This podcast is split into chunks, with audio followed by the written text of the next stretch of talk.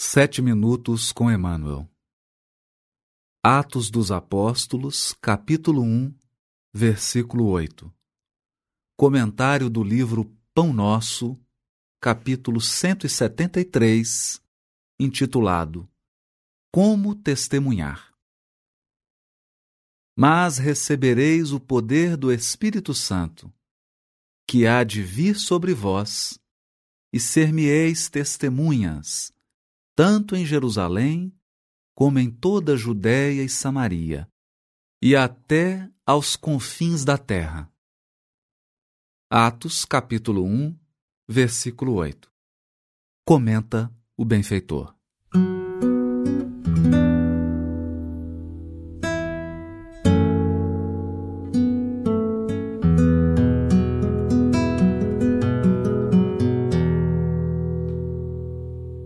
Realmente, Jesus é o Salvador do mundo, mas não libertará a terra do império do mal sem a contribuição daqueles que lhe procuram os recursos salvadores.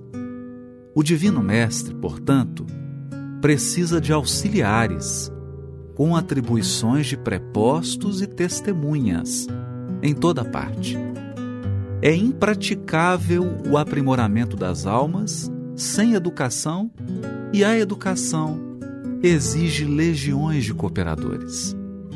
Contudo, para desempenharmos a tarefa de representantes do Senhor na obra sublime de elevação, não basta o título externo com vistas à escola religiosa. Indispensável é a obtenção de bênçãos do alto, por intermédio da execução de nossos deveres, por mais difíceis e dolorosos. Até agora, conhecemos a saciedade na terra, o poder de dominar, governar, recusar e ferir, de fácil acesso no campo da vida. Raras criaturas, porém, fazem por merecer de Jesus o poder celeste de obedecer, ensinando, de amar, construindo para o bem, de esperar, trabalhando, de ajudar desinteressadamente. Sem a recepção de semelhantes recursos que nos identificam com o trabalhador divino e sem as possibilidades de refleti-lo para o próximo, em espírito e verdade, através do nosso esforço constante de aplicação pessoal do Evangelho, podemos personificar excelentes pregadores, brilhantes literatos ou notáveis simpatizantes da doutrina cristã, mas não testemunhas dele. Capítulo 1 de Atos dos Apóstolos trata do retorno de Jesus à pátria espiritual, à esfera de luz imperecível onde ele reside. Trata da substituição do apóstolo Judas no colégio apostólico, enfim, o capítulo 1 de Atos reflete as primeiras movimentações dos apóstolos na continuidade da obra do Evangelho, iniciada com a exemplificação e o Verbo divino de Jesus. E aqui,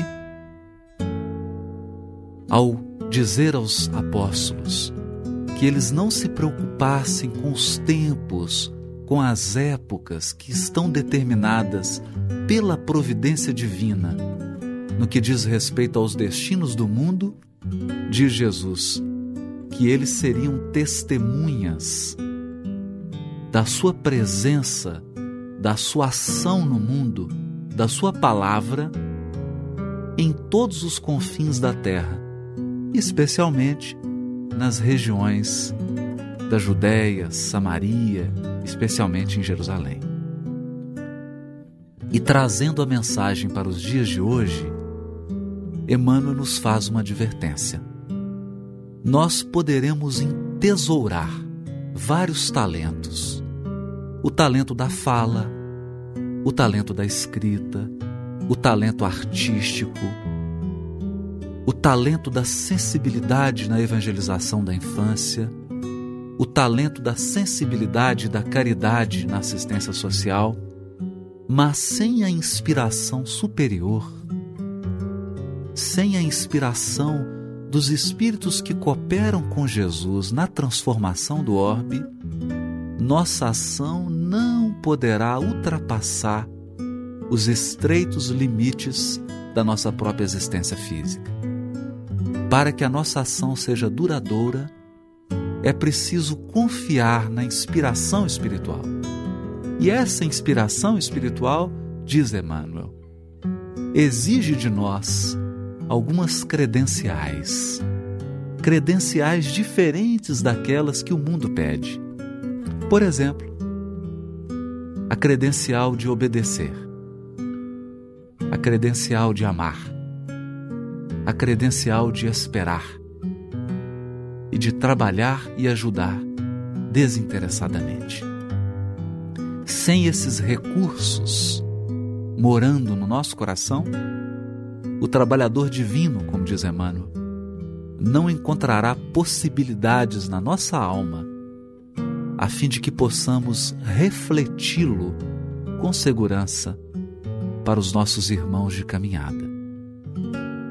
Assim, cabe-nos obedecer, ensinando, amar construindo para o bem, esperar trabalhando e ajudar desinteressadamente na obra redentora do Evangelho, confiando que Deus irá conjugar pessoas e circunstâncias no tempo oportuno da realização.